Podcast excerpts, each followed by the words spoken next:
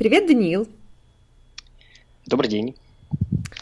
Расскажи, пожалуйста, как ты вообще попал в email маркетинг? Э, в Екатеринбурге, я так понимаю, что не так, не так уж и много компаний, да, которые занимаются email маркетингом. А еще у вас есть и филиал в Питере. Вот вообще, вот, как появилась ваша компания, как ты сам пришел в email маркетинг? Расскажи чуть свою историю.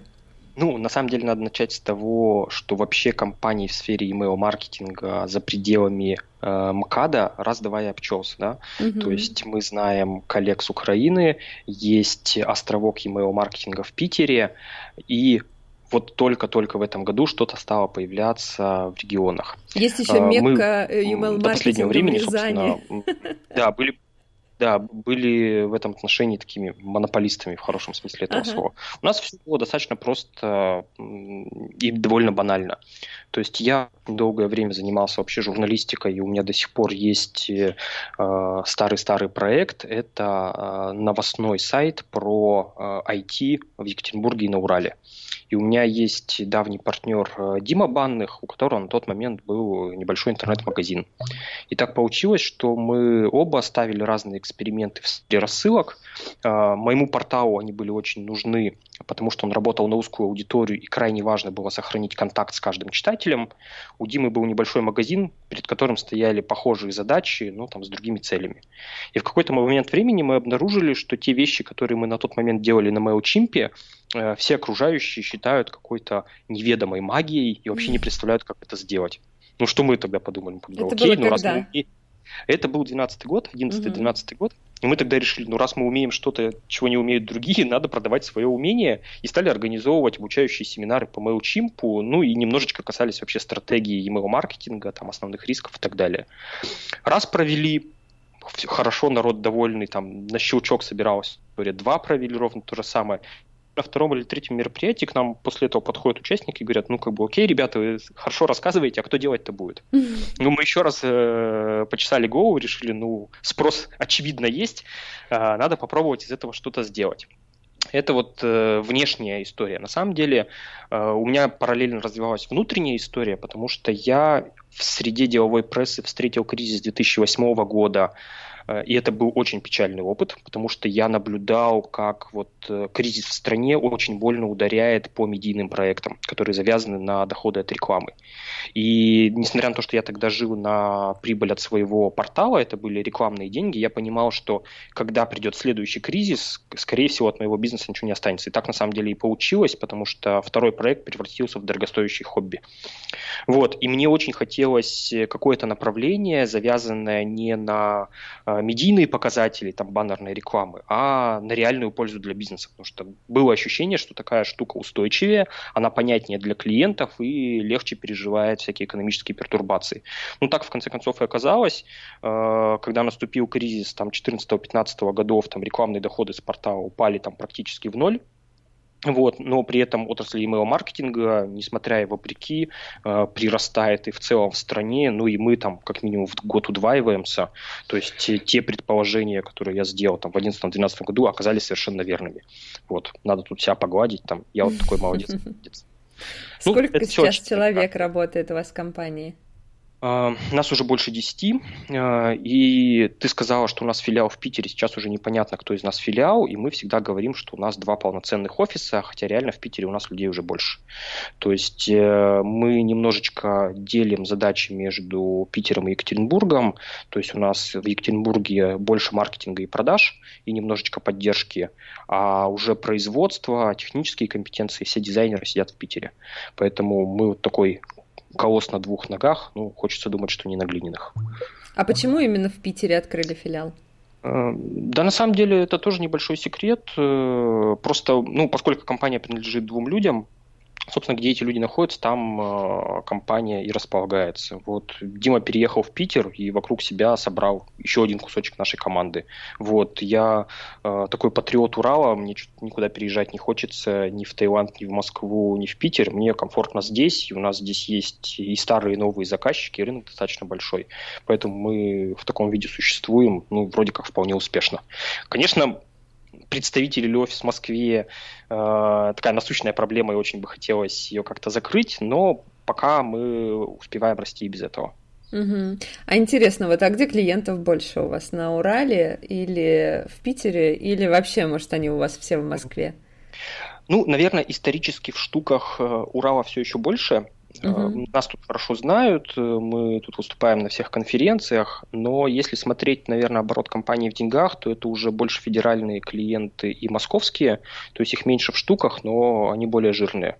Эм, плавненько эта ситуация как раз меняется в сторону именно федеральных проектов, и, ну, это логическое совершенно движение, потому что, ну, ты же понимаешь, что email-маркетинг большую отдачу приносит тем, у кого крупнее базы подписчиков. Конечно. Конечно. Вот крупные базы подписчиков всегда у федеральных игроков, и у них вложенный рубль э, в рассылку всегда дает э, больший эффект, чем у любого регионального игрока. Ну и с этим ничего не поделать, это там закон больших чисел.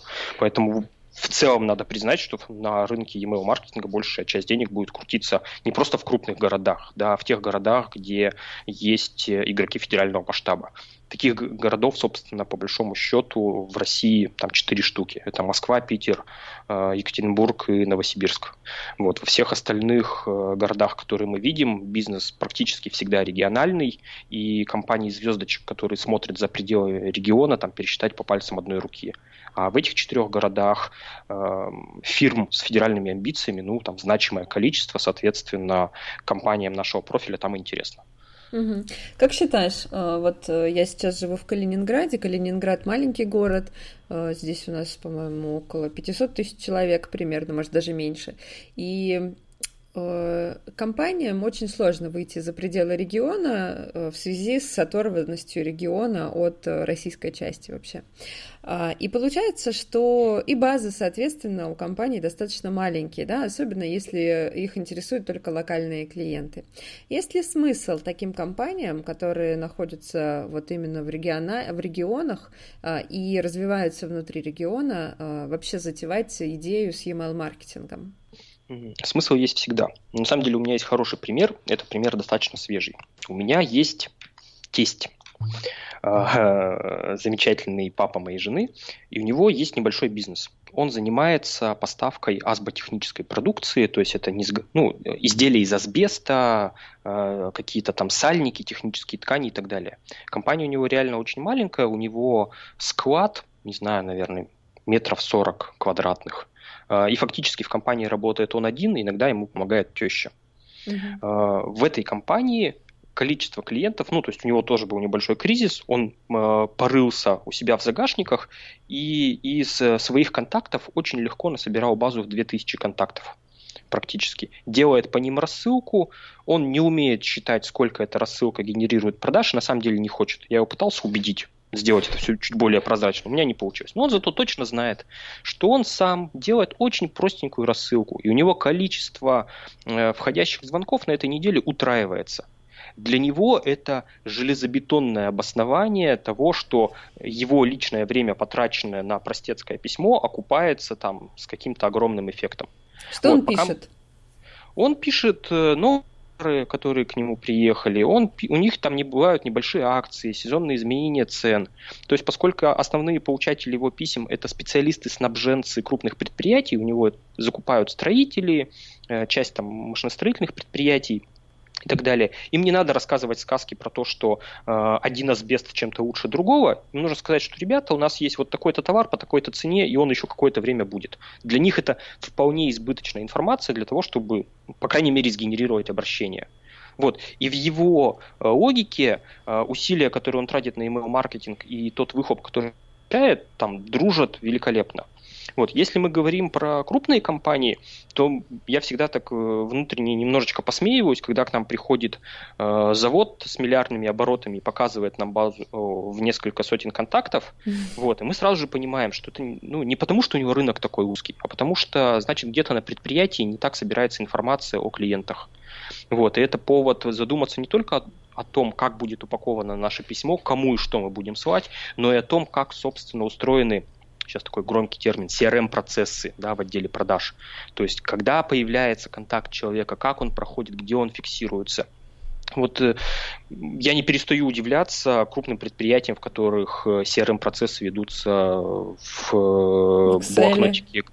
В Excel это нормальный вариант. Как бы с Excel можно работать и нужно работать, и он зачастую некоторые функции выполняет лучше, чем именитые CRM-системы. Хуже, когда это в блокнотике, в рабочем блокнотике менеджера ведется, потому что из рабочего блокнотика нельзя сделать рассылку, из рабочего блокнотика нельзя посчитать цифры, нельзя проанализировать, откуда взялись клиенты, куда делись. Вот это вот зачастую там главная беда э, больших предприятий. Вот, они действительно крупные B2B поставщики там консервативные, там тяжело э, приживаются те инновации, которые мы в малом и среднем бизнесе привыкли считать за норму. Вот, они в этом отношении так лет на 5, а то и на 10 отстают от всего рынка, но это же повод работать и улучшать э, ситуацию. Ну, иногда у нас получается. Угу. Вот мы с тобой плавно подошли как раз к основной теме нашей беседы. Это email-маркетинг э, на B2B рынках.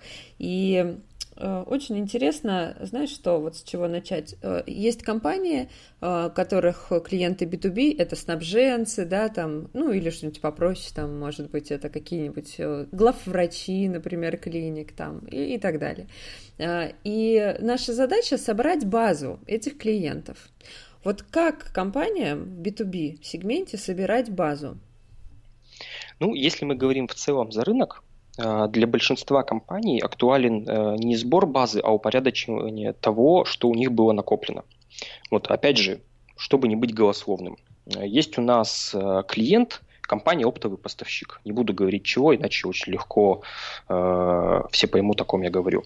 Оптовый поставщик э, с филиальной сетью, у них голова в Екатеринбурге. Ну, это хотя есть... бы стройка или там, это как хотя бы Нет, это сегмент товары, рынка? товары для легкой промышленности. Ага. Вот, э, оптовик. Ага. Э, как бы розницы нет никакой даже близко. Вот, отдел продаж, наверное, менеджеров 10-15, и это в Екатеринбурге, и филиалы Э, в трех или четырех городах-миллионниках, включая Москву. Э, они платят нам деньги, мы все договариваемся по составу работ, мы говорим, ну, отлично, а теперь присылайте нам свою клиентскую базу. И они пропадают на месяц. Вот для них собрать клиентскую базу в одно место оказывается тяжелой менеджерской задачей. Mm-hmm. Вот, проходит месяц, после там ряда увещеваний к нам приходит эта база в виде архивного файлика. Я распечатываю архив и вижу, архив состоит из 10 Excel. По названиям Excel я понимаю, что это вот контакты с какой-то выставки. Это контакты какого-то конкретного менеджера Пети Иванова. А вот это вот отдельно контакты Ростова. Вот. Каким образом э, контакты в разных файликах друг с другом пересекаются, никто не знает. То есть я, когда такую ситуацию вижу, я понимаю, что владелец бизнеса на самом деле понятия не имеет, сколько у него клиентов, откуда у него появляются клиенты, куда они исчезают. То есть владелец бизнеса смотрит на бухгалтерский баланс, видит, что оплаты по счетам идут, ему кажется, что все нормально. Но на самом деле о том, э, как устроены клиентские процессы э, в его предприятии, он не знает ничего. И это грусть-печаль, э, потому что работа с подобными проектами для всех сторон таит множество открытий. В данном случае открытие там было следующее. У них была изначальная гипотеза, что у них клиенты четко делятся на несколько сегментов. Есть сегмент, который покупает товар категории А, и есть сегмент, который покупает товар категории Б. И они весь свой маркетинг строили именно от этой гипотезы. Когда мы начали проектировать две разные рассылки по этим клиентским категориям и сравнили Э, подписчиков в категориях оказалось, что они пересекаются на 95%. То есть это значит, что люди думали, что у них два разных маркетинга, а он был адресован одним и тем же людям. Ну, то есть они много лет ошибались, потому что никто не взял на себя труд просто сравнить две базы и понять, а что вообще не так. Вот, после этого мы начали э, продолжать раскапывать э, всякие удивительные вещи в отделе продаж, и ну, для этого клиента история хорошая, потому что мы отчасти маркетинг сильно упростили да, то есть стало понятно, что они зачастую общаются с одними э, и теми же компаниями по разным направлениям, что у них одних и тех же клиентов могут вести разные там продуктовые менеджеры, и все это надо упрощать, и тем самым там, на ровном месте можно заметно поднять эффективность, потому что мы будем компании не два разных прайса присылать, а один сочлененный, и это будет хорошо. Вот, и таких э, открытий в B2B кроется достаточно много. Поэтому, возвращаясь к вопросу про сбор базы. Вот прежде чем думать о том, где на свободном рынке найти условных там директоров, глав врачей, э, последний у нас был запрос, э, соберите нам базу людей, которые отвечают за документальное оформление э, документов акци- акционерных обществ. Ох. Ну, так, ну, то есть бывают вот всякие вот такие сложные вещи. Но на самом деле э, у компании, которая на рынке работает хотя бы 3-4 года, скорее всего, эти базы уже где-то внутри присутствуют. Просто тот человек, который инициирует, например, CRM-проект или проект email маркетинга, еще до этих баз не добрался. Вот, нужно хорошо потрясти руководителя отдела продаж, коммерческого директора и так далее. И все это найдется. И вот только когда мы точно понимаем, что оно не доходится, надо уже составлять портрет э, нашей целевой аудитории, понимать, где они водятся и как мы их будем собирать. То ли это будет работа с мероприятиями, то ли нужно нанимать колл-центр и составлять цепочку касаний там, через телефонный звонок, потом письмо, потом там передача менеджера и так далее. То есть тут вариантов может быть достаточно много. Но прежде чем мы не изучим ландшафт внутри компании, соваться наружу ну, неэффективно. Угу. А, ну, давай представим себе, что мы собрали а, вот в этом excel документы или с CRM выгрузили а, наших клиентов. Да? Вот у нас есть база наших клиентов, текущих, может быть, в разных филиалах или в одном филиале. А, что должны мы дальше с этой базой сделать, если мы никогда не рассылали по ней письма? Ну, сначала идет ряд моментов. То есть, в первую очередь, конечно, базу нужно отвалидировать, то есть проверить существующие e-mail на предмет их реального существования. А, практика показывает, что в B2B базы мрут очень быстро. Ну, и это, в общем, понятно почему, потому что а, база составляется из корпоративных почт, угу. люди меняют место работы, сами компании меняют, меняют э, почтовые домены, адреса и так далее. Поэтому отмирание базы там в районе 10-15% за год это вообще совершенно обыденная история, хотя ее очень тяжело переживать. То есть особенно, э, знаешь, у нас есть компания, которая торгует через партнеров э, промо-продукцией, и у них вот прямо каждый партнер на вес золота. И мы им делаем валидацию базы и отбрасываем 20%. И для них им кажется, что они сразу же теряют 20% клиентов. Ну, это не совсем так, да, потому что теряется 20% e-mail, а не клиентов, это не совсем одно и то же. Вот. И даже если потерян e-mail для э, массовой рассылки, это еще не значит, что он не годен для другого взаимодействия или что этой компании больше не существует. Но, тем не менее, валидация базы, которая там хотя бы год в B2B очень показано, и без этого начинать нельзя, потому что иначе здравствуй спам и угу. ничего больше. Как вы После... делаете валидацию? У нас написан свой скрипт э, для тех, кто почему-то нашими услугами не хочет пользоваться. Мы всегда смело рекомендуем проект Леонида Николаева э, Mail Validator или американский Data Validation. Вот. Причем, если, например, э, это жаба не давит, то мы рекомендуем даже совместить несколько видов валидации, потому что у российский mail валидатор и американский data validation работают немножко в разных алгоритмах, и хорошо бы пропустить базу последовательно через оба. Ну, или это мы можем сделать сами там своими алгоритмами. Угу. То есть вот любая валидация лучше, чем никакой, даже если к ней есть какие-то вопросы. И тут от этого никуда не деться. Угу. А после этого начинается внимательный разбор тех данных, которые у нас есть про клиентов. Что же мы такого про них знаем и от чего мы сможем оттолкнуться, чтобы выстроить дальнейшую стратегию взаимодействия. Э, и очень часто оказывается, что базы слепые. То есть никакой информации накопленной по клиентам нет. То есть там нет не только статуса клиента, там толстый, он маленький, покупал, не покупал, нет времени контакта и так далее. То есть что хотелось бы видеть в идеале в таких базах?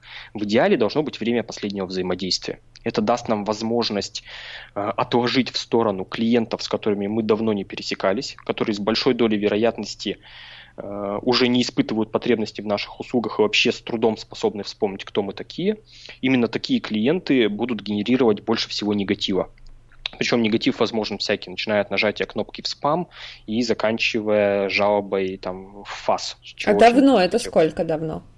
А, а вот здесь мы смотрим уже по конкретному профилю э, компании. То есть, если ваша компания э, поставляет э, не знаю, там партии по 10 футболочек, то ожидать, что заказчик через год вспомнит, кто вы такие, не приходится.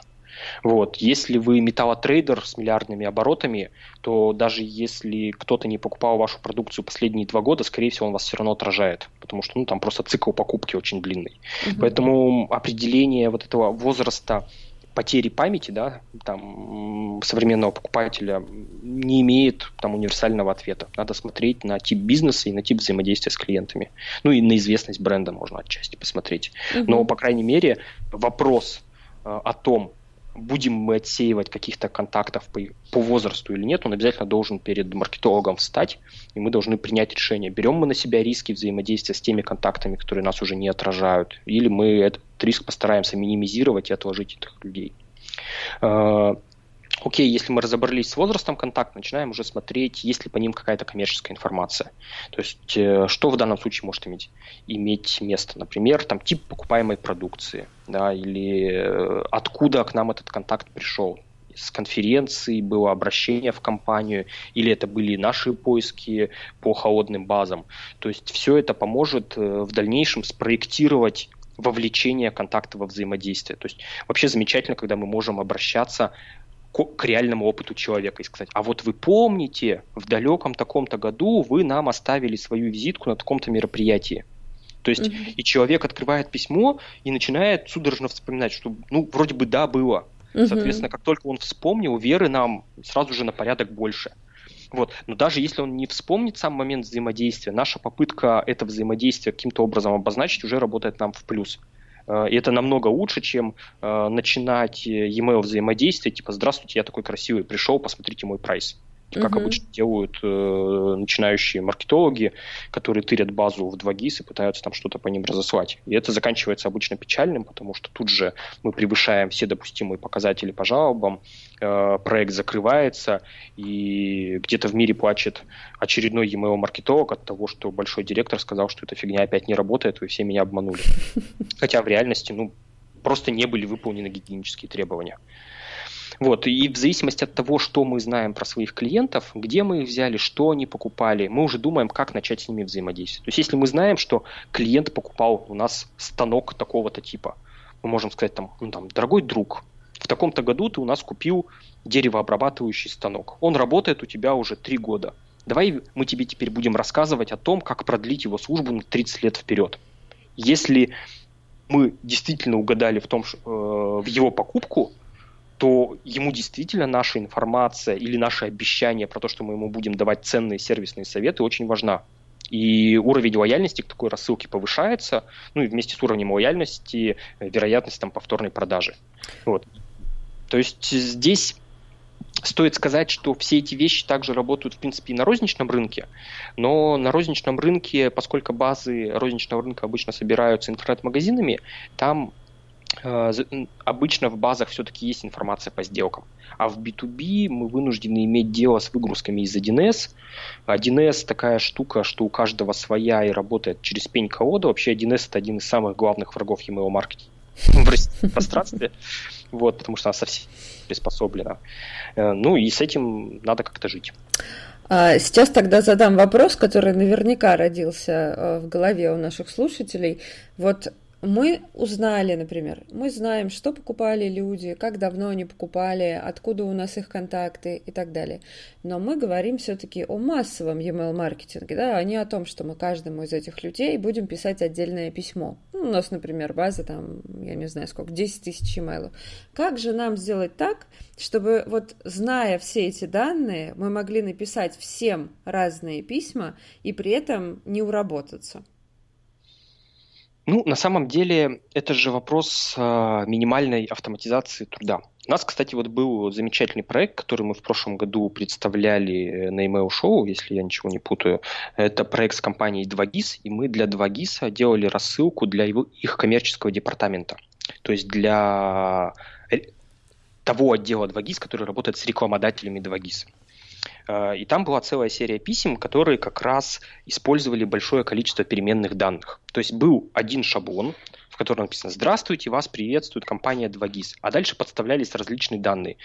Там «Поздравляем вас подставляется название компании, с размещением подставляется там тип размещения, я директор филиала, подставляется название филиала и так далее. И в целом мы использовали в письме там до двух десятков переменных, и это приводило к тому, что э, менеджер со стороны 2GIS просто передавал подготовленную Excel, а все его клиенты получали письмо э, с огромным количеством динамических данных. Это приводит к тому, что они люди думают, что письмо персонально, хотя на самом деле его точно так же по заранее спроектированному сценарию собрал робот. Вот, и это сильно облегчает задачу при условии, что у нас изначально правильно подготовлены данные. При этом тут хочется отметить, что это не Э, функционал каких-то высокоуровневых э, ESP, да, то есть не обязательно покупать дорогущие системы, которые работают на крупном корпоративном рынке. Если вы правильно умеете готовить Unisender, MailChimp, да, и да, SendPulse, которые работают на, на рынке там средние и ниже, то там это тоже все можно вполне подключить. Вот, тут вопрос, главное, лишнего не наработать. Как правильно тогда нужно собирать эти данные, чтобы в каждом поле были разные данные, правильно? Э, да, ну, во-первых, они должны быть не просто разными. В каждом поле данные должны быть приведены к единому знаменателю. Uh-huh. И мы там очень часто, вот знаешь, опять же, возвращаясь к классическому случаю, как выглядит э, контактная база, которая пришла от средней B2B компании. Есть поле INN контрагента, телефон, e-mail, а потом идет какое-нибудь примечание в свободной форме. Да. Бухгалтер Мария Ивановна по поводу оплаты счета позвонить в четверг 2013 года. Угу. Вот. Э, и мы понимаем, что эти данные автоматически использовать никак нельзя. К сожалению, э, автоматически разобрать эти данные, там, вычленить оттуда ценную информацию тоже нельзя. Поэтому зачастую, когда мы говорим вот о, об отсутствии структурированных данных, их можно разбирать только вручную. То есть это э, иногда очень усложняет B2B проекты, когда у нас есть там записи по 3-4 тысячам клиентов, и их нужно вручную пробежаться и часть информации убрать, а какую-то часть добавить. Вот э, надо отдать должное, что есть замечательный сервис Dodata, э, хорошо известный на айтишном рынке, который умеет обогащать базы. Э, он не только, Dodata не только обогащает базы, но и умеет исправлять опечатки. Для некоторых это то, что доктор прописал, и он минимальные вопросы к базе снимает. Но совсем без ручного труда в обработке B2B-шных баз обойтись получается ну, далеко не всегда. Вот, кстати, 2GIS хороший пример. У них база просто в великолепном э, состоянии. Это вообще одна из лучших э, выгрузок из CRM из того, что я видел. То есть там все в порядке, там четко, понятно, какой клиент, откуда пришел, куда делся, что покупал. То есть они всю эту информацию обладают, знают. И я, получая э, такую Excel от заказчика, понимаю, что у них с процессами все в порядке. Вот всем бы такого пожелать. Угу. Получается, что тут следующим шагом, э, помимо того, что мы собираем базу, нам нужно каким-то образом интегрировать нашу CRM-систему с платформой рассылок, правильно? Э, в идеале, да на практике в B2B интеграция происходит далеко не всегда. Во-первых, в отличие от розничного рынка, а, нет большого количества транзакций, которые идут прямо сейчас. То есть обычно все транзакции прокатываются через менеджера, и покупки происходят не каждый месяц. Ну, бывают исключения, мы сейчас говорим общо-общо. Угу. Вот, поэтому для того, чтобы э, держать актуальные данные в системе рассылки и в CRM, достаточно, зачастую достаточно раз в месяц э, переливать Excel из одного места в другое, чтобы обновлять статусы по клиентам. Это с одной стороны, а с другой стороны у э, B2B компаний и рассылки-то обычно идут э, раз-два в месяц. Почему? Ну, потому что у них нет такого количества акций, предложений, э, которые они могут э, адресовать своим получателям. B2B маркетинг почти всегда заметно менее агрессивен, чем B2C. И поскольку e-mail маркетинг это, в общем, отражение общей маркетинговой стратегии компании, то мы тоже тут сильно завязаны на частотность подобных предложений. Так что интеграция показана далеко не всегда. Вот, но есть сценарии, которые очень хорошо ложатся на B2B, ну вот начиная самое простое. Там, вы оставляете заявку на сайте компании, вам в ответ должно прилетать письмо о статусе этой заявки, что заявка принята, что она передана в работу конкретному менеджеру, что через какое-то время вам будет предоставлено там КП или там товар зарезервирован на складе, да, такие вещи можно автоматизировать. Э, в общем и целом зачастую на этом для большинства B2B компаний стоит остановиться и подумать, стоит ли вкладывать деньги э, в сложные интеграции и что мы из этого получим. Ну, а и... вот э, та связка, которую ты сказал, на конкретном примере, вот где такую можно реализовать просто, без лишнего геморроя? Вот какая CRM-система коннектится хорошо с какой, какой ESP? Ну или какой ты пробовал? Ну, у нас есть два опыта. Это с AMA CRM и с Bittrex. Э, не сказать, что там все работает всегда гладко и великолепно, но это работающие связки. То есть от получения э, заявки в CRM-ку, э, интеграция с внешней системой рассылки, и система рассылки инициирует отправку там, письма с статусом сделки или заявки.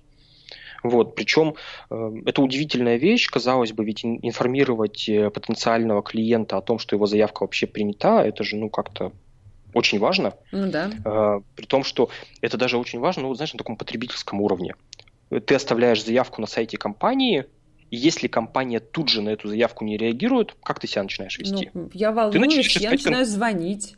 Да, ты начинаешь звонить, искать конкурентов, да. Я им отправил, а там тихо. Ну, ну да. а тут еще есть десяток претендентов.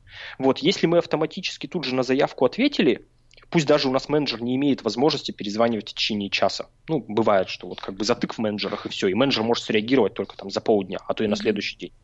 Но нам главное убрать у потенциального клиента вот этот вот момент заминки, момент тьмы, когда он не знает, что произошло с заявкой. Э, мы для себя вот поняли, что эта вещь очень важная, когда у нас в прошлом, что ли, или даже в позапрошлом году э, от клиента за ночь прилетело 10 заявок.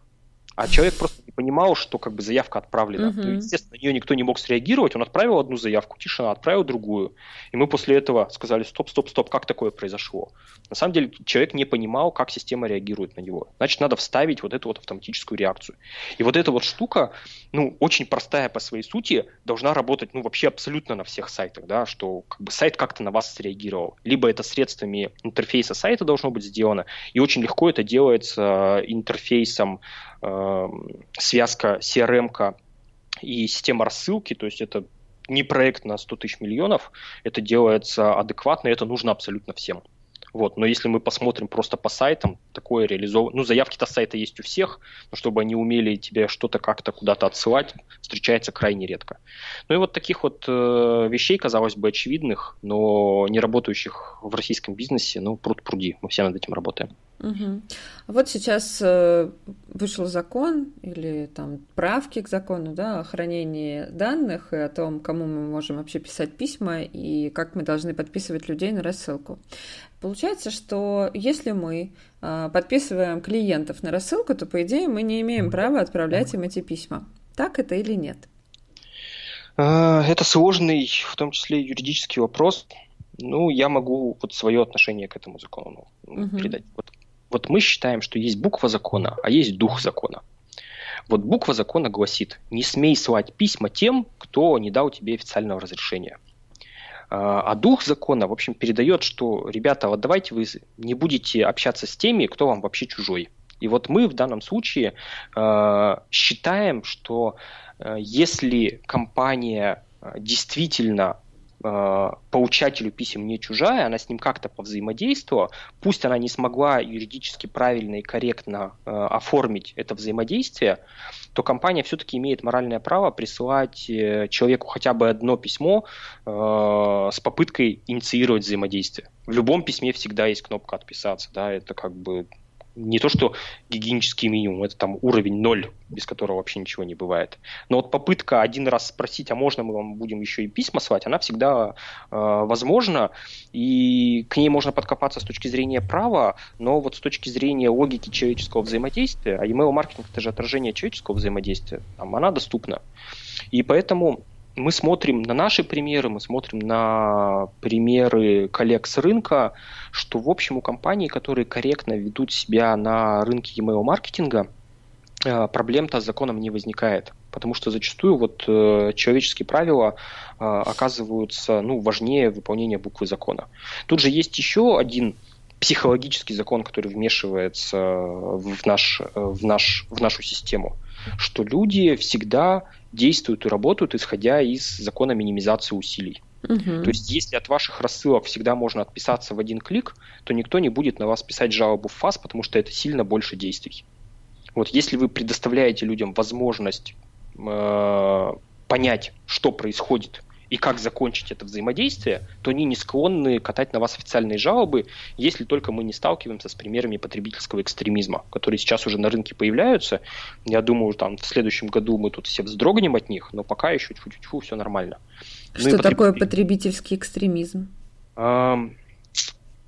стали появляться приветы пока еще с дружественной Украины, а не в России, когда люди оформляют заказ на сайте интернет-магазина, получают от интернет-магазина тут же письмо, и в ответ на это письмо э, присылают заранее приготовленный ответ. В связи с тем, что я вам, ребята, не давал никакого официального разрешения, давайте-ка э, вы мне что-нибудь откатите, пока я на вас жалобу не накатал официальную фаз.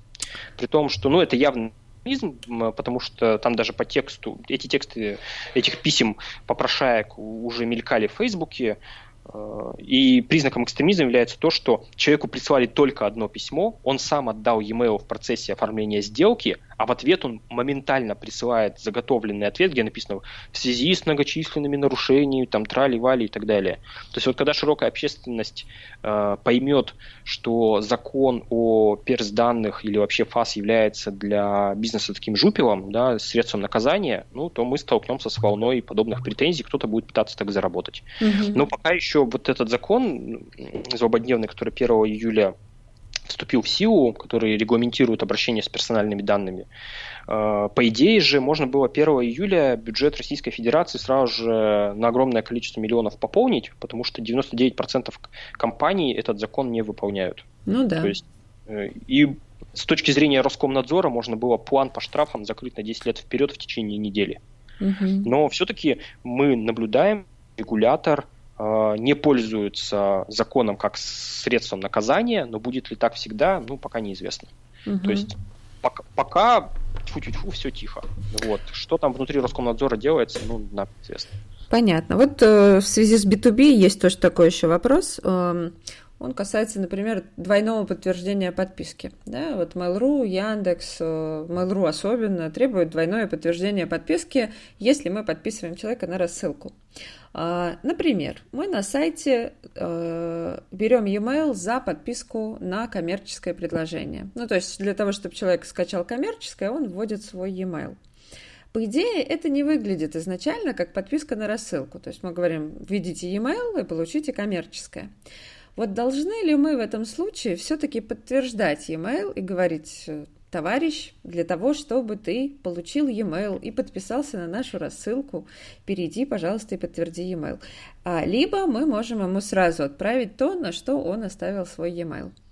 Ну, я бы в данном случае рекомендовал реализовать нормальный механизм double opt-in двойного подтверждения, потому что мы имеем дело с человеком, который явно заинтересован в получении от нас какого-то документа, и с большой долей вероятности появление дополнительного письма, которое заставляет его формально подтвердить email, э, на конверсии принципиально не скажется.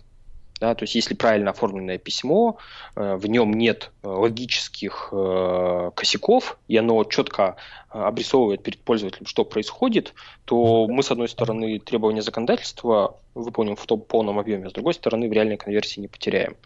И здесь нет поводов не реализовывать этот сценарий. Проблема-то с Double Opt-in касается в первую очередь там старых накопленных баз, потому что если мы их будем пропускать через процедуру двойного подтверждения, мы эти базы теряем да. 5%. И от этого никуда не деться. То есть тут ты либо эффективен, либо законопослушен. И это там тяжелый выбор. Но выбор же всегда в бизнесе ставится там риск против эффективности. Вот при правильно построенной системе email-маркетинга а, правовые и технические риски там минимальны.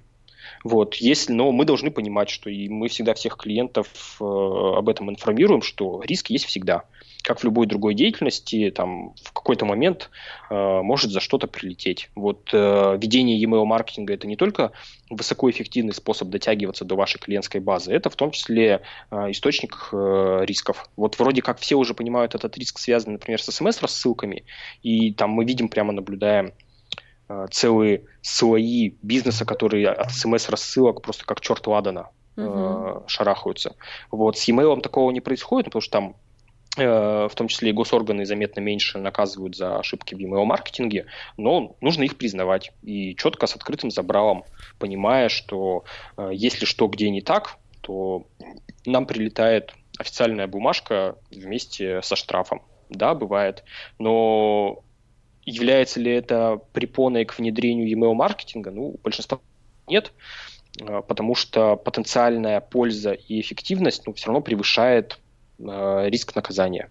Ну, пока еще вот на российском рынке так. А как нам быть э, с double opt-in ом э, во время того, когда мы собираем e-mail во время конференции? Ну, или выставки, да, какой-то, где мы выставляемся?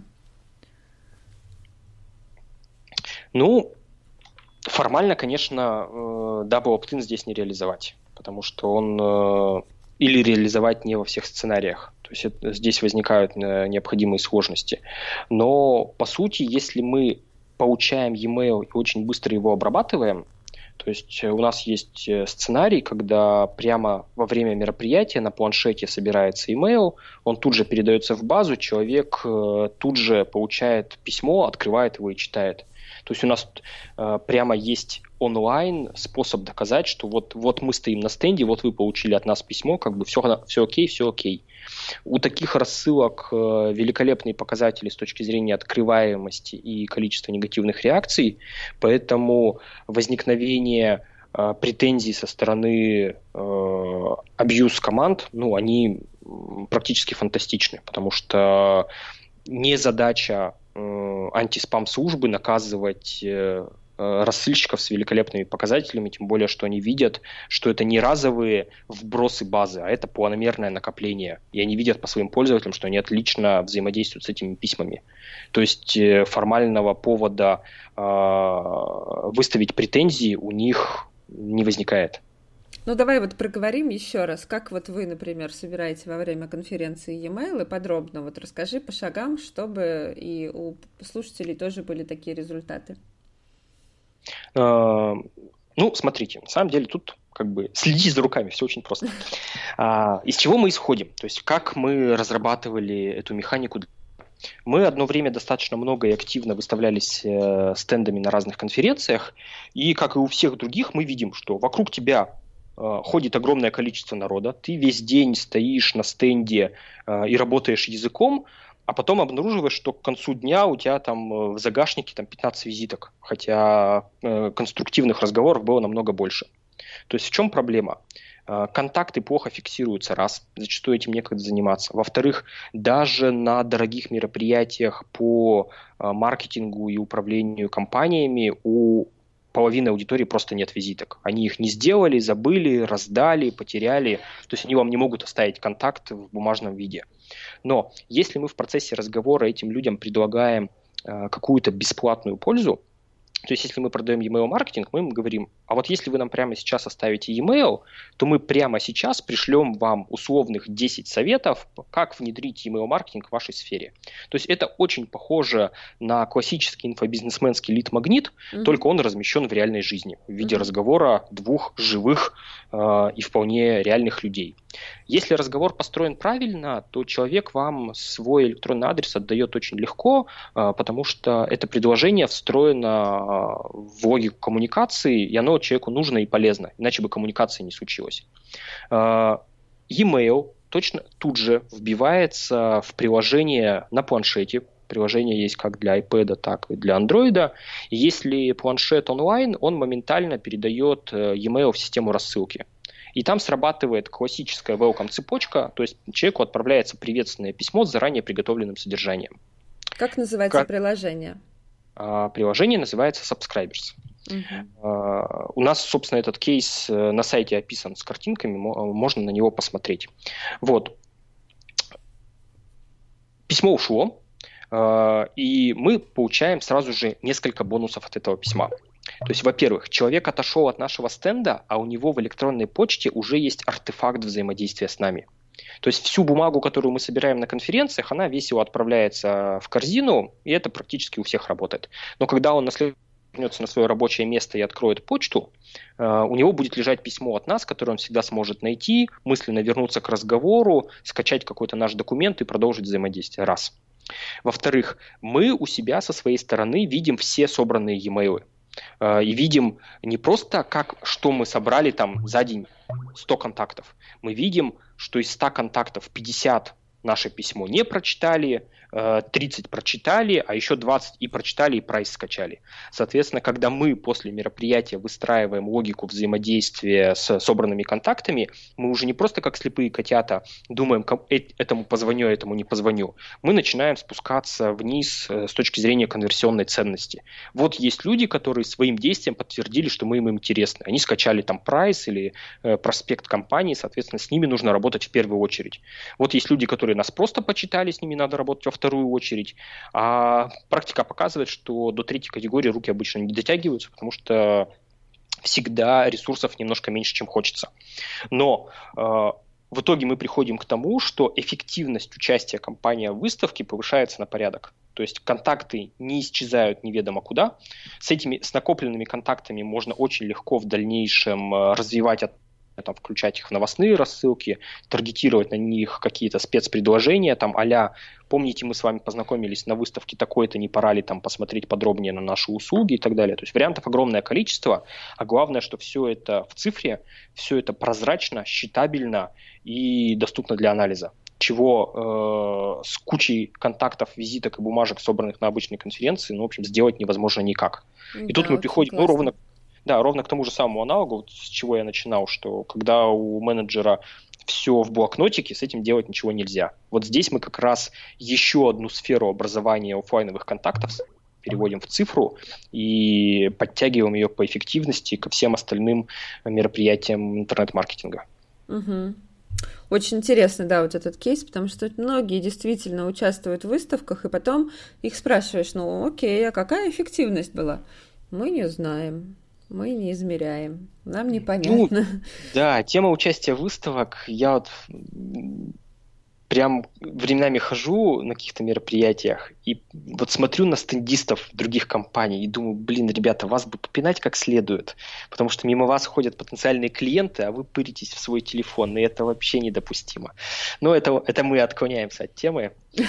Ну, да. Тут можно много всего напридумывать, потому что, конечно, если сотрудник на стенде не работает, то никакая его digital вооруженность ситуацию не спасет. Угу. То есть сотрудник-то все равно должен быть проактивным. То есть от этого все равно никуда не деться. Это да. Ну хорошо, собрали мы с тобой базу, э, и уже и клиентов собрали, и провалидировали, и новую базу собрали. Э, как нам понять, какие письма им слать, э, как часто эти письма слать, э, вот что с этим нам надо делать? Ну, нет универсальных ответов, к сожалению. То есть мы для себя четко поняли, что как только мы влезли в какую-то незнакомую сферу, а в рамках B2B, причем такого тяжелого B2B, мы влезаем регулярно. То есть у нас есть компании, которые не просто посылают металлопрокат, а, например, автоматизируют э, кассовые аппараты, поставляют э, габионы, элементы дорожного строительства. Ой, даже у нас как-то был заказчик, который дорожные знаки делает, вот я тут вспомнил. И мы не можем быть экспертами в каждой из этих сфер, потому что везде по-разному устроена сделка, везде разный портрет клиента, разное соотношение, условно говоря, людей с ролью ЛПР или просто сопровождающих сделок, ну и много-много всего другого сложного. Поэтому мы всегда первое, что делаем, мы вытягиваем на интервью э, людей, которые являются носителями знания о клиенте со стороны заказчика, ну, то есть со стороны компании. Обычно это руководитель отдела продаж, иногда это директор по маркетингу, иногда это старший продавец, вот, или там руководитель какого-то отдела. И мы просто у него пошагово вытягиваем, с кем общается компания, какие люди попадают в вашу контактную базу, что они спрашивают, как часто они у вас покупают, какие вопросы у них возникают. И у нас рисуется ну, портрет пользователя.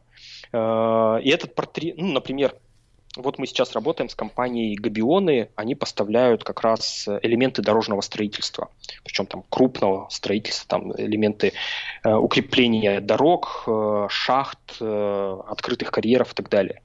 И вот мы, дел, мы проводим цикл интервью, причем отдельное интервью с техническим персоналом компании. То есть это те люди, которые э, общаются с инженерами, заказчиками. И есть коммерческий персонал, то есть те, кто работает непосредственно со сделками. И с каждым из них опрашиваем, кто ваши клиенты, сколько им лет, как часто вы с ними пересекаетесь, какие задачи перед ними стоят.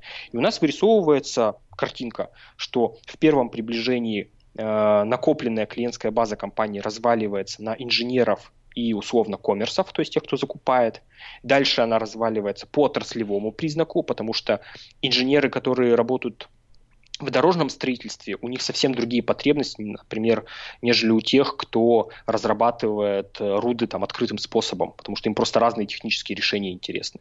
Далее, если человек работает в дорожном предприятии или, например, он является сотрудником проектного института, у него тоже совершенно разная мотивация на взаимодействие с поставщиком э, строительного оборудования. Вот. И мы все эти нюансы для себя прописываем. И исходя из этого начинаем думать, на какие сегменты нам э, выгодно делить. То есть и, и тут бывает множество разных вариантов. Там, например, заказчик сказал, что у него там 50 сегментов клиентов. Мы Ого. говорим, окей, 50 это много, это замечательно, хорошо, мы будем попадать в их голову. Но когда мы начинаем сравнивать, например, портреты вот этих сегментов, оказывается, что им всем-то интересно примерно одно и то же. Например, им всем нужно обоснование экономической эффективности получения вашей продукции. И для нас оказывается, что держать 50 сегментов никакого особого смысла нет, потому что им все равно нужно транслировать одни и те же вещи. Вот. А, например, э, в коммерческом э, отделе, да, где, казалось бы, есть ЛПР, есть люди, сопровождающие сделки, есть там перепродавцы. Вот, э, у них дробление э, может быть очень мелким, потому что в зависимости от того, какие сделки они заключают, их интересуют совершенно разные аргументы в пользу заключения этой сделки. Поэтому сказать, что вот вы в B2B, вы должны бежать в эту сторону вот таким-то образом, там не получается, потому что B2B внутри намного более разнообразный, э, чем интернет-магазины. То есть интернет-магазины больше, сильнее друг на друга похожи, чем две рядом стоящие B2B компании, потому что там разнообразие бизнес-процессов там зашкаливает. И сказать, что для всех все одинаково, не получается. Вот э, если мы подойдем к моменту э, частотности рассылки, вот здесь, вот здесь ответ как раз проще. Э, потому что здесь есть, грубо говоря, два естественных ограничителя. Ограничитель, с одной стороны, это время, за которое человек нас начинает забывать. В среднем по рынку это полтора месяца. То есть, если вы шлете письма реже, чем раз в полтора месяца, про вас к следующей рассылке могут не вспомнить. А ограничитель снизу – это наша способность генерировать интересный и востребованный контент. И обычно у компаний корпоративного сегмента с этим все не очень хорошо. Ну, то есть там нет отделов контент-маркетинга, э, нет большого количества красивых акций, распродаж и так далее, поэтому э, чаще, чем раз в две недели, они просто не могут наскрести э, какую-то информацию, которую можно ну, нормально превратить в письмо, э, э способное заинтересовать потенциального покупателя. Вот, ну, где-то вот между двумя неделями и шестью неделями э, идеальная частотность рассылки для B2B находится. Ну и в итоге мы приходим, ну что, в среднем по рынку компания в сфере B2B шлет раз или два раза в месяц. Вот, но это не потому, что они вот все такие похожи, а потому что есть э, ограничения. Не знаю, понятно получилось объяснить? Да, понятно получилось. А, получается, что в основном, да, мы шлем акции и какую-то полезную информацию о нашем продукте там или услуге, которая помогает а, принять решение заказать больше. Шлем ли мы какие-то а, рассылки, не знаю, там, развлекательного характера, какие-нибудь там новости о том, что произошло у нас в компании и так далее? А это зависит на самом деле от позиционирования. То есть если компания позиционирует себя как лидер на рынке, которая может себе позволить рассказывать не только про себя любимую, но и про э, всю экосистему рыночную, то это очень хорошо. То есть, например, мы просто видим, э, у нас есть э, клиент, э, стали промышленная компания, это как раз номер три на рынке металлопроката. Э, и мы для них выделяли особый сегмент. Это руководители, то есть директора компаний-заказчиков VIP-сегмента. VIP-сегмент, в их понимании, это заводы-пароходы, которые покупают примерно состав, железнодорожный состав металлопроката в месяц. И, и, и очевидно, что люди, которые руководят заводом, у которого потребность в металлопрокате в районе железнодорожного состава, им колебания цены на какую-нибудь там двутавровую балку на 3% их вообще не волнует. Ну, они mm-hmm. про другое думают. Но, как оказалось, для таких людей крайне ценно э, общие рыночные обзоры. А как раз в стали промышленной компании есть внутренний аналитический отдел, который выдает совершенно зубодробительные отчеты, э, но если их перевести с русского на понятный, то они становятся такой отличной контентной единицей, которую можно транслировать. И вот когда мы для сегмента вот этих вот VIP LPR подготовили отдельную рассылку совсем не про товары, которые мы продаем, а про тенденции рынка, причем там были, например, в связи с тем, что в Южном Китае растет производство там какой-то холоднокатанной продукции, у нас вот цена в следующем квартале изменится так-то и так-то на рынке, для них, вот для этих потребителей, э, подобные вещи оказываются крайне востребованной информацией. А теперь про эффект такой рассылки. Конечно, вот мы сделали выборку подобных клиентов, а, разослали им результаты своих аналитических исследований, и, конечно, продажи не удвоились. И мы вообще зачастую не способны понять, насколько выросли продажи от такой рассылки. Но э, мы фиксируем обратную связь по работе э, персональных менеджеров, которые живут в VIP-отделе.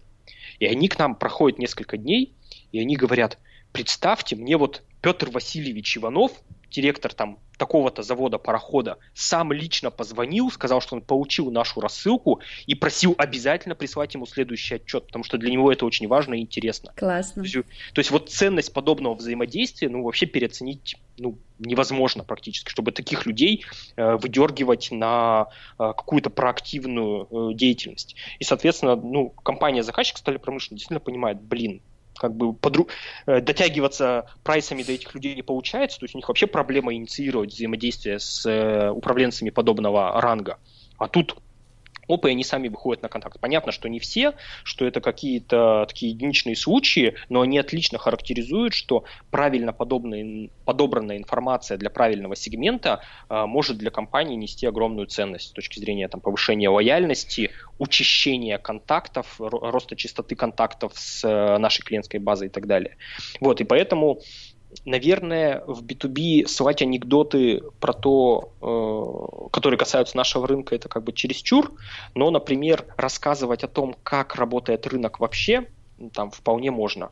Вот если мы вернемся к примеру с габионами, у них отлично заходят рассылки, которые информируют инженеров в этой сфере о том, какие профессиональные мероприятия проходят в этой сфере. Причем они совершенно спокойно вставляют туда даже те мероприятия, в которых э, сама компания, там, рассылщик не участвует.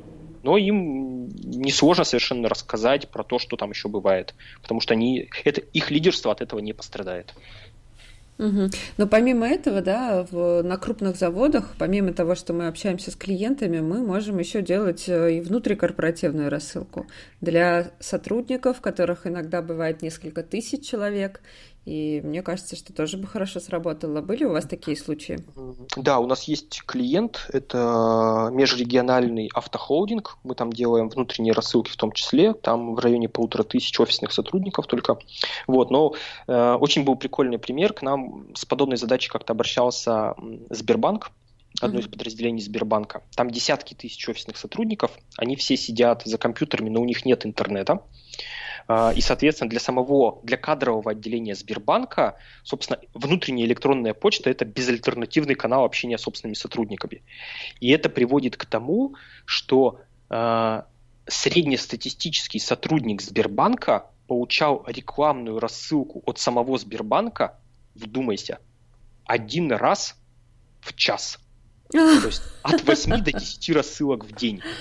Ну, естественно, когда это вакханалия, в общем, умножается и умножается, они пришли к тому, что их собственные рассылки никто не читает. Угу. Вот, э, и мы как раз с ними очень долго переговаривались э, про то, как с этим быть и что делать. В общем, приходили к тому, что э, нужно, во-первых, рассылки систематизировать, чтобы они не валились какой-то там непрерывным водопадом. И сам дизайн рассылок, с ним тоже очень нужно много работать, ну, потому что при всем моем уважении к менеджерам по кадрам, с дизайном у них обычно туговато. Вот, и они не всегда способны четко, понятно и красиво донести, что же они, собственно, хотели рассказать э, собственным подопечным. Ну, там, к сожалению, большого проекта из Сбербанка у нас не родилось, все на уровне консалтинга закончилось. Но вот то, что для крупных компаний э, инструменты внутренней коммуникации становятся все более востребованными, ну, это абсолютный факт, это действительно происходит. Вот, на рынок э, такие проекты редко вываливаются, потому что они обычно внутренними силами делаются. Ну и нелогично, например, внешние компании делать рассылки там внутри Сбербанка. Но так или иначе, e-mail маркетинг э, одну из этих задач тоже закрывает. Просто скорее внутренним силами. А вот как быть с ивентами? Я слышала, что а, в сегменте B2B, да, у нас были такие кейсы, а, когда мы э, уже разные способы сбора базы пробовали, и одним из самых эффективных оказывался именно там, например, вебинары или какие-то мероприятия, на которых приглашались э, потенциальные клиенты. Ну, в основном, конечно, если мы говорим там о масштабах России, да, то это проще всего проводить вебинары, это и не затратно, а, и в то же время эффективно. Вот э, были у вас такие случаи, когда вы через ивенты собирали базы? Ну, прямо в чистом виде, наверное, нет. То есть у нас есть э, ряд клиентов, причем как-то так получилось, что не все в основном из сферы IT. То есть это компания, которая разрабатывает э, софт по управлению проектами, софт для управления станками. Вот, у них как раз вебинары являются исторически основной точкой притяжения, то есть они на вебинарах рассказывают какие-то нюансы своей деятельности, ну и, соответственно, все контакты людей, зарегистрировавшихся на вебинар, падают в общую базу и начинают получать общую рассылку. Вот в таком виде, да, у нас это было, и у нас клиенты это используют. Но тут стоит честно сказать, что это не мы для них придумали, что у них э, исторически эта практика уже сложилась, мы просто модернизировали с точки зрения упаковки писем, подачи информации и так далее. А все сценарии уже были реализованы. Ну и в данном случае э, большая компания там, со штатом разработчиков э, с точки зрения сценария взаимодействия ведет себя ровно так же, как любой инфобизнесмен, который через вебинары что-то там пытается свой инфопродукт продать. Просто там продажа потом не инфопродукта, а нормального такого человеческого контракта. Но большой специфики тут не возникает. То есть этот сценарий как раз переносится очень легко. Угу. Есть ли какая-то еще вот э, специфичность в email-маркетинге именно в B2B, а, какие-то особые отличия, может быть, от B2C, которые мы еще с тобой не упомянули? А, ну, здесь стоит сказать про статистику. Вот статистика в B2B – это вообще очень больная тема, потому что именно среди B2B пользователей, особенно в таких тяжелых сферах, там типа проектирование зданий, коммуникаций, там заводы и так далее, огромное количество людей, которые пользуются Outlook и даже, прости господи, ZBet. То есть у нас прямо вот есть несколько примеров компаний, где ZBet – это вот корпоративная среда общения. Вот. С точки зрения e-mail маркетолога это повод сразу же схватиться за голову. Почему? Mm-hmm. Потому что это означает, что для нас часть коммуникации из нашей статистики исчезает. То есть, если человек открыл письмо в своем любимом Outlook, а картинки почему-то не включил и ни одного клика не сделал, то ни одна система не способна понять, что это письмо было открыто. Э, и поэтому интерпретация рассылок в B2B – это такое удовольствие на любителя. То есть мы сначала долго и кропотливо пытаемся определить э, реальную долю людей, э, которые сидят на десктопных приложениях и пользуются почтой через десктопных приложений. Там точ, с точностью до последнего его определить в принципе невозможно, но можно примерную долю Угу. Вот. Зная общечеловеческую статистику по тому, как часто у людей включены картинки по умолчанию э, и как вообще они пользуются почтой, мы можем понимать, какое количество взаимодействия оказывается для нас в тени. Вот. И для многих компаний внезапно оказывается, что мы до половины открытий в принципе не способны зафиксировать. Если мы держим в голове, что э, в большой степени эффективность рассылок B2B это не Э, конверсионное действие в письме, а это сам факт прочтения и знакомства с письмом, да, там последующий звонок или там переход на сайт хороши, но не обязательны. А вот то, что потенциальный там, или нынешний клиент прочитал письмо, уже хорошо. Так вот, для нас получается, что прочтение письма – это цель, и эту цель мы зачастую отследить не в состоянии. И это вот боль-печаль. Э, первая.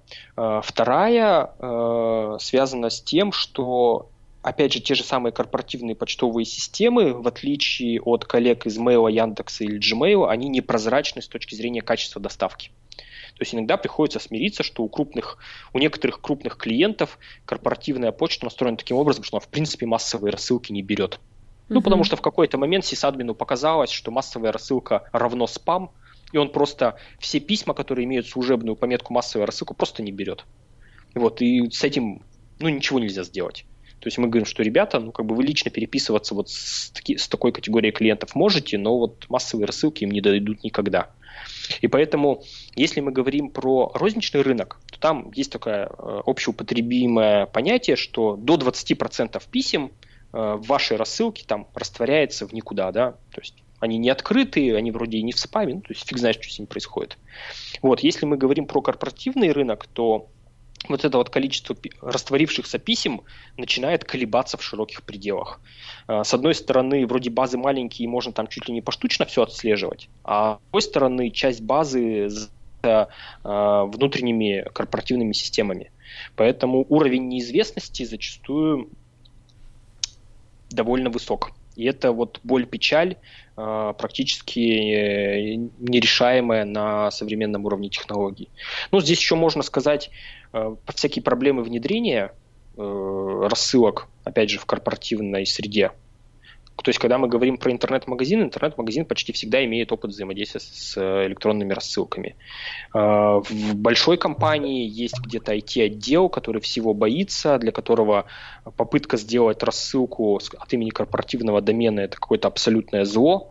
И вплоть до того, что вот у нас есть контракт с одним из банков, и мы в этом контракте специальным приложением прописали обязательство банка э, настроить у себя декимы и прочие цифровые ключи.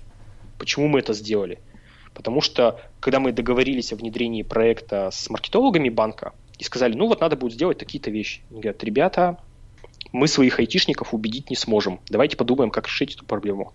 Мы им сказали, давайте пропишем в договоре, чтобы они там не могли куда убежать. То есть вот вплоть до таких вещей э, дело доходит, что зачастую в крупной корпорации собственный IT-отдел выступает одним из врагов email маркетинга. И мы с этим сталкиваемся достаточно регулярно. Ну, вроде как бы научились бороться, в том числе там с помощью Википедии и прочих вещей. То есть очень полезно иногда сисадмину со стороны заказчика э, показать, что в Википедии уже давно все понятно описано. Иногда это помогает, э, иногда не очень. Но, в общем, мы работаем над этим. Понятно. А, мне кажется, у нас с тобой сегодня очень насыщенный подкаст получился. Просто прямо какой-то клад знаний для B2B. Ой, я рад. Если людям будет интересно слушать и они вынесут для себя что-то полезного, то как бы степень моей радости не будет знать пределов. Ну, мы вот на самом деле, э, поскольку мы растем с регионального рынка, и мы в какой-то мере всегда чувствовали свою ответственность за этот рынок. Потому что огромное количество компаний, даже если не мы им делали проекты, то мы их познакомили с тем, что вообще e-mail рассылки полезны. Поэтому вот э, чувство э, морального удовлетворения из-за того, что просто рынок становится более грамотным, оно вот у нас присутствует, поэтому мы всегда несем светлое, доброе, полезное в широкие массы и считаем, что это важной частью вообще всей нашей работы и такого высокого слова миссия. Классно, молодцы. Расскажи, пожалуйста, последний вот вопрос тебе задам. А, о чем ты будешь рассказывать на e-mail шоу 22-24 сентября? А, так вот, на email шоу все будет совсем не так, как то, что я вам рассказывал на протяжении последнего часа.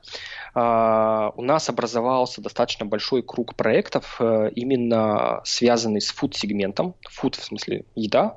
А, это доставщики, доставщики еды, доставщики продуктов из а, супермаркетов, производители, например, премиум продуктов и так далее.